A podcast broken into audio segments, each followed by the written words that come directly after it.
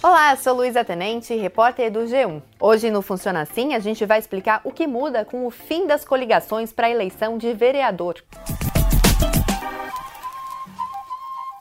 As eleições de 2020 vão ter uma novidade. Os partidos não vão poder formar alianças para disputar os cargos de vereador.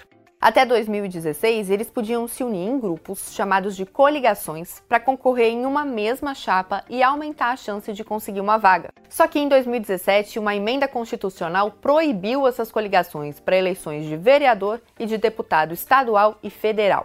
Como em 2020 as eleições são municipais, eu vou focar aqui no que muda para escolher os vereadores. Vou começar explicando como eles são eleitos, aí você vai ter noção do impacto dessa mudança. É mais complexo do que uma eleição para presidente, em que o mais votado vence. É assim: na urna, você pode escolher votar em um nome para vereador ou em um partido. Na hora da apuração, para decidir quem vai ocupar as vagas, funciona assim. Primeiro são somados todos os votos válidos, ou seja, não entram na conta nem os brancos nem os nulos. Em 2016, por exemplo, foram mais de 5 milhões de votos válidos em São Paulo. Aí esse total é dividido pelo número de vagas. Na capital paulista são 55 vereadores. Essa divisão dá exatamente 97.465. É o chamado quociente eleitoral. Aí já vem uma mudança. Até 2016, como eu falei, os partidos podiam se unir em coligações.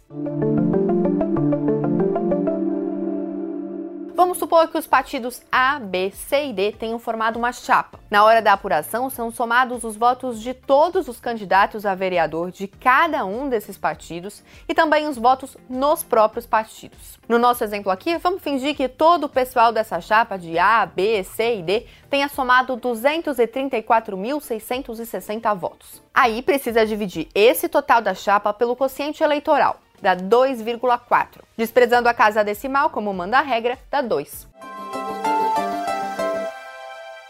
Conclusão. Nossa chapa dos partidos A, B, C, D conseguiu conquistar duas vagas de vereador. Agora, quem são esses dois vereadores? Resposta: os dois mais votados da chapa. Pode ser um do partido D e outro do A, por exemplo. Ou seja, se eu lá na urna acreditei muito nas propostas do candidato Z e votei nele, eu votei indiretamente no grupo todo e elegendo alguém de outro partido que era da mesma chapa, mas que teve mais votos. Isso porque valia a lógica da coligação. Como eu disse agora em 2020, essa união de partidos em chapas só vai servir para eleição de prefeito, vai ser proibida para vereadores. Então vão ser somados só os votos de um partido e aí, dividindo pelo quociente eleitoral, a gente vê se ele vai ter direito a alguma cadeira. Se o partido D, que agora está sozinho, tiver direito a duas vagas, vão ser os dois mais votados desse partido. Acabou a história de somar os votos do grupo todo.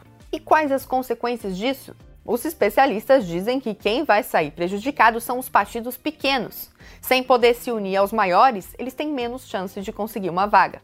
A longo prazo, pode ser que partidos pequenos que pensem da mesma forma se unam e virem um só. Eu sei que é bastante informação para absorver, né? Mas o principal é entender que cada partido vai concorrer por si só, sem se associar a outros. Em 2020, o Funciona Assim do G1 ajuda você a entender as regras para as eleições municipais. Para ficar informado, é só assinar o podcast. Até mais!